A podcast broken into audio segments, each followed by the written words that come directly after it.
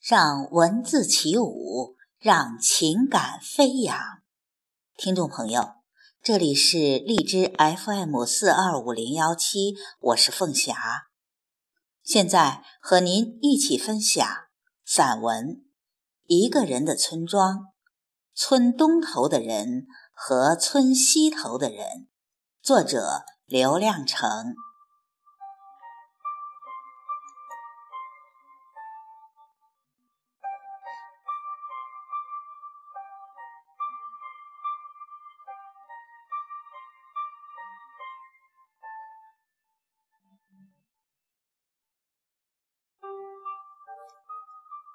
一般来说，南方人和北方人的相貌及性情差异是显而易见的。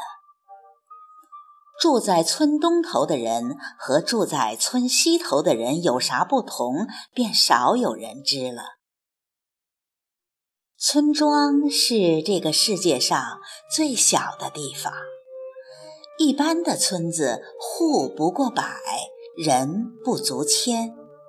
东西跨度也就几百米，那头咳嗽一声，这头也能听得清清楚楚。这样的弹丸之地，竟也有东西人之分，听起来你会觉得很可笑。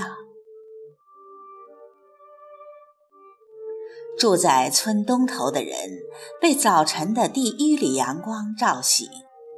这是一天的头茬子阳光，鲜嫩、洁净，充满生机。做早饭的女人，收拾农具的男人，沐浴在一片曙光中。这顿鲜美的阳光早餐，不是哪个地方的人都能随意享受。阳光对于人的喂养。就像草对于牲畜，光线的质量直接决定着人的内心以及前途的光亮程度。而当阳光漫过一个房顶又一个房顶，到达村西头，光线中已沾染了太多的烟尘、人声和鸡鸣狗叫。成为世俗的东西。早晨，村东头的屋影、树影、烟影、人絮影，层层叠叠压下村西头。早晨的影子是残梦，是梦幻与现实的暧昧与交替。这种影子里长大的人，忧郁、怀疑、好妄想。午后，村西头的影子正好反过来压向村东头。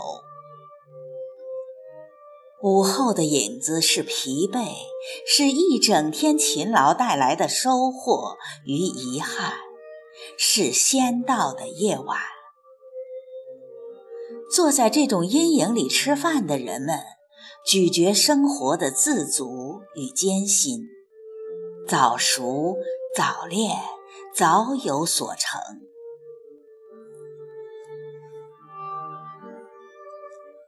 住在村东头的男人，早晨面向太阳，一泡鸡尿撒出三米远、两丈高，这是憋了一夜的老尿。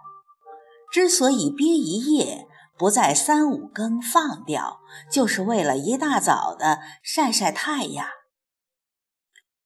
越是见不得阳光的东西，就越是需要阳光。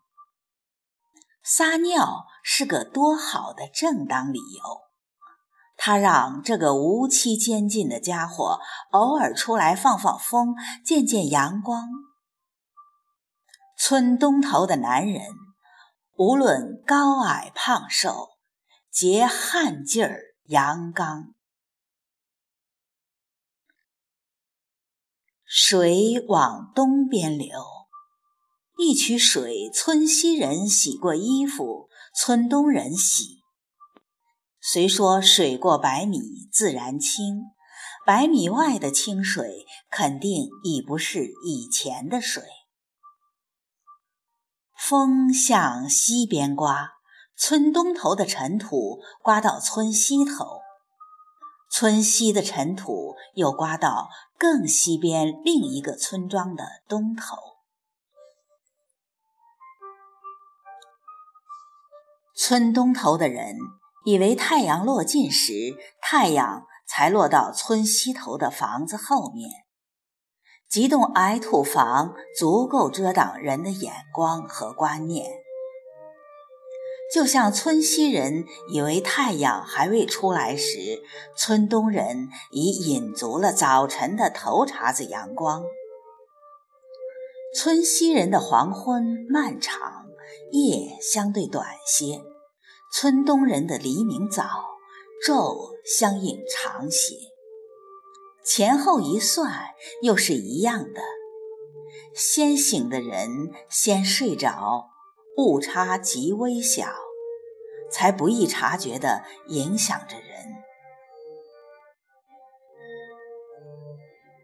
一个人日复一日、年复一年的被太阳先照那么一阵子；一个人夜夜早睡早醒，早早下到地里。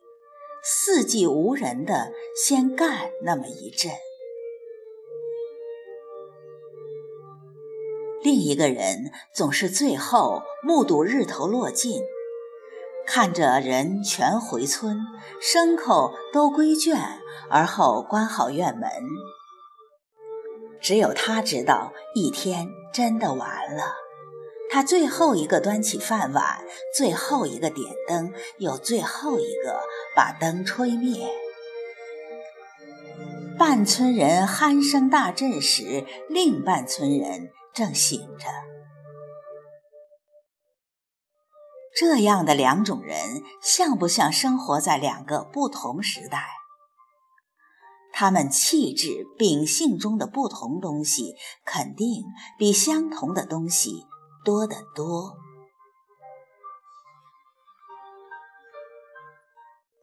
人虽非草木，家却是根，把人牢牢拴在一处。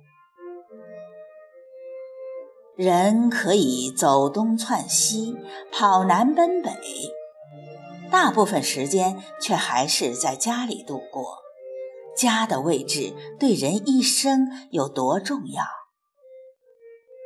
家安在盐碱滩，你的脚就一辈子反潮；家住沙沟梁，有风无风，你都得把眼眯缝上。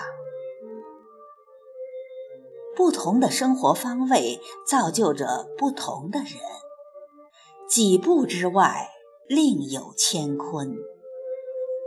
村人早就知道这个道理。